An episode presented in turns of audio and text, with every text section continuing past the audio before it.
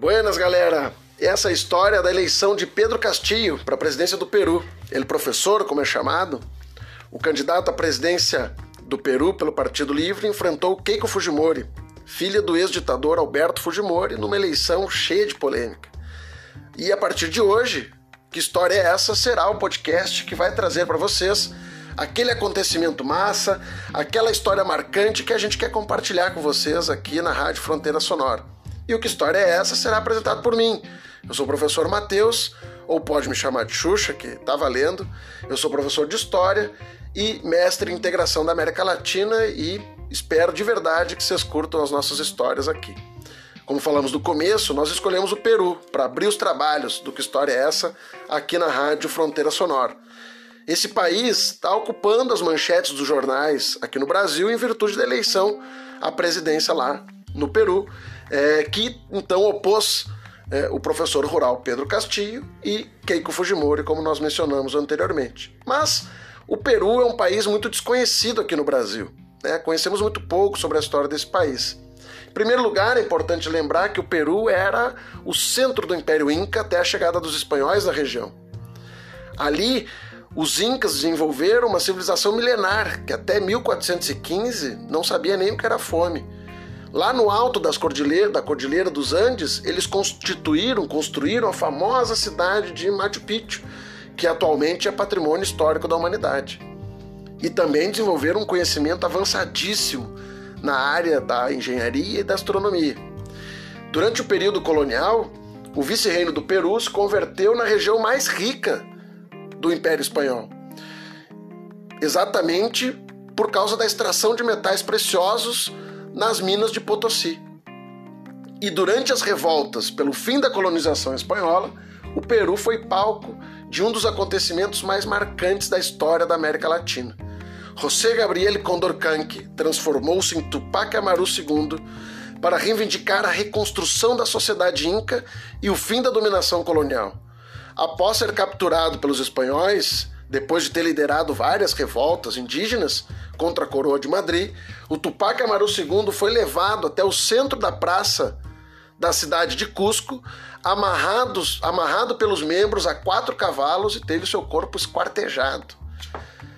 Mas, ao contrário do que previam os espanhóis, a morte do Tupac Amaru II intensificou esses conflitos indígenas e abriu caminho para o surgimento daqueles movimentos que reclamavam, que reivindicavam a independência da América Espanhola, liderados por José de San Martín e pelo Simão Bolívar.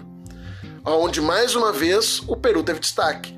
Foi na Batalha de Ayacucho que os libertadores da América derrotaram os espanhóis, dando início ao processo de formação das nações independentes que a gente conhece hoje.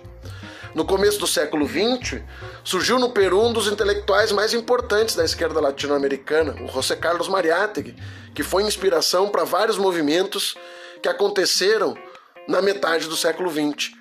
No caso peruano, a gente destaca a formação de dois grupos, o Sendero Luminoso e o Movimento Revolucionário Tupac Amaru. Mas o auge desses movimentos mesmo foi na década de 80 e 90 do século XX, um período de muita crise no Peru, né, e que foi aprofundado no período da ditadura de Alberto Fujimori, no início dos anos 90. Com o exército na rua, congresso fechado, o Fujimori impôs uma ditadura nos moldes daquela que marcou o Brasil entre 64 e 85. Com o pretexto de combater os grupos armados, promoveu uma série de crimes contra a humanidade, incluindo a esterilização forçada de 200 mil mulheres. Fujimori chegou a ser condenado a 25 anos de prisão pelo massacre de 15 pessoas na região de Barrios Altos e pelo assassinato de oito estudantes e um professor da Universidade Nacional Henrique Guzmán. Durante a ditadura do Fujimori, o Fujimori acabou consolidando o processo de desnacionalização da economia peruana. Para vocês terem uma ideia, na metade do século XX, a participação do capital estadunidense na economia peruana representava 47% das exportações do país e 62% do controle de todo o capital financeiro peruano. Mas na década de 90, o, Fujimori conduziu um processo de privatização dos setores estratégicos da economia que levou a 50% da população do país à situação de pobreza. Assim, O Peru é um país com uma profunda desigualdade social, uma economia altamente dependente e desnacionalizada, estruturada por um sistema muito amarrado. Nos anos 2000, algumas figuras identificadas com o campo mais progressista chegaram ao governo, mas acabaram sendo enquadrados por esse sistema.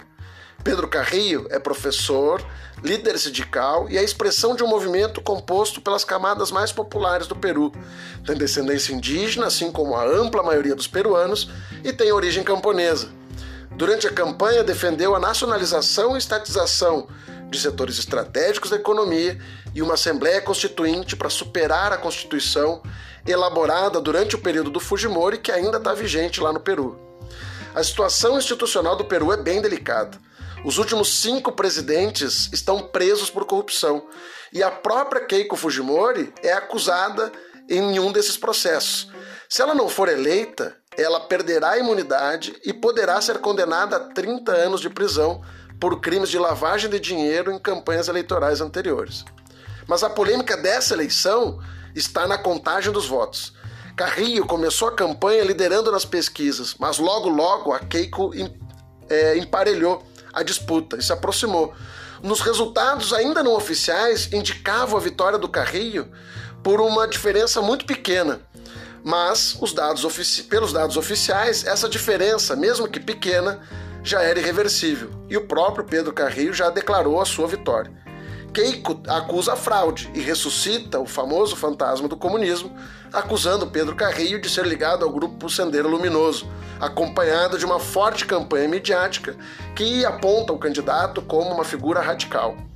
A candidata pede recontagem dos votos e apela na justiça de várias maneiras contra os resultados da eleição, mesmo após todos os observadores internacionais ligados à Organização dos Estados Americanos apontarem a transparência no processo eleitoral peruano. A eleição segue no impasse, uma vez que as apelações de Keiko Fujimori seguem sendo analisadas pelas autoridades peruanas. Enquanto isso, apoiadores de Fujimori seguem mobilizados contra a eleição de Pedro Carreiro. Por outro lado, as informações disponíveis indicam que 20 mil camponeses, membros das comissões de autodefesa, estão mobilizados para defender a posse do professor. Vamos acompanhar como é que essa história se é, desenrola. E essa é a história de hoje. Até a próxima, a gente se vê. Valeu!